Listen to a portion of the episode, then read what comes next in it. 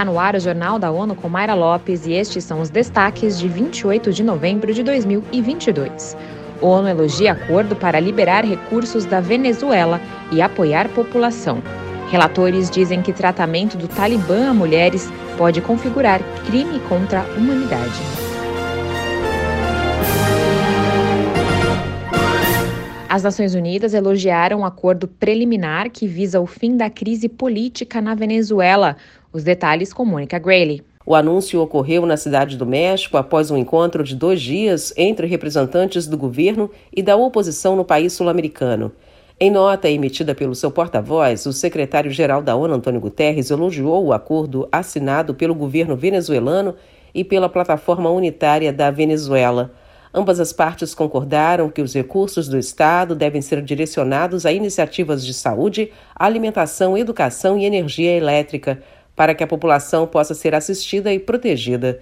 Da ONU News em Nova York, Mônica Gregg. Para Guterres, o acordo anunciado no sábado é um marco importante que promete maiores benefícios ao povo venezuelano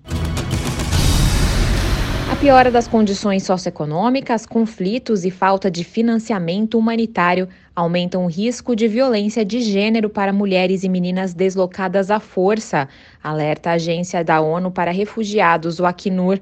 Segundo o escritório das Nações Unidas, as necessidades globais identificadas pelo Acnur para programas de prevenção e resposta à violência de gênero em 2023 deve atingir cerca de 340 milhões de dólares, o maior valor já registrado, marcando o tema da ONU para os 16 dias de ativismo desse ano, que pede união para acabar com a violência contra mulheres e meninas. O Acnur está pedindo apoio aos doadores em garantir serviços essenciais de prevenção e resposta à violência baseada em gênero com financiamento de programas humanitários. A forma como o Talibã, a autoridade de facto no Afeganistão, tem tratado mulheres e meninas pode ser considerada crime contra a humanidade. A declaração partiu de um grupo de relatores e especialistas de direitos humanos num comunicado divulgado na sexta-feira em Genebra, sede do Conselho de Direitos Humanos. O texto aponta violações flagrantes dos direitos humanos e liberdades, classificadas como as mais draconianas em todo o mundo.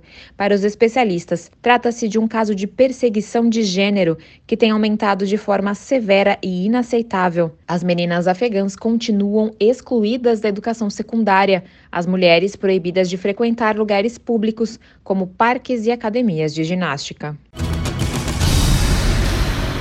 Em 2022, as Nações Unidas celebram os 65 anos da inauguração dos painéis Guerra e Paz do pintor brasileiro Cândido Portinari. Vamos ouvir Eleutério Guevani. O legado de um dos artistas mais destacados do século XX no Brasil é administrado pelo projeto Portinari, presidido pelo único filho do pintor, João Cândido, é o diretor da instituição. Em entrevista à ONU News, ele conta que o pai foi o grande ausente da inauguração, onde estiveram funcionários da organização, figuras da diplomacia brasileira e amigos do pintor.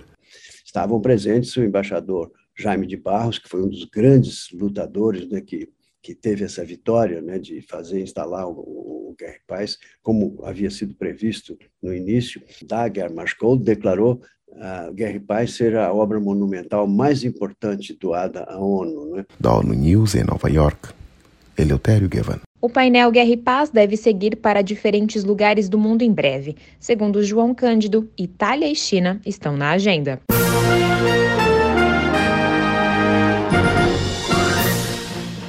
Este foi o Jornal da ONU. Confira mais detalhes sobre essas e outras notícias no site da ONU News Português e nas nossas redes sociais. Para nos seguir no Twitter, acesse arroba ONU News.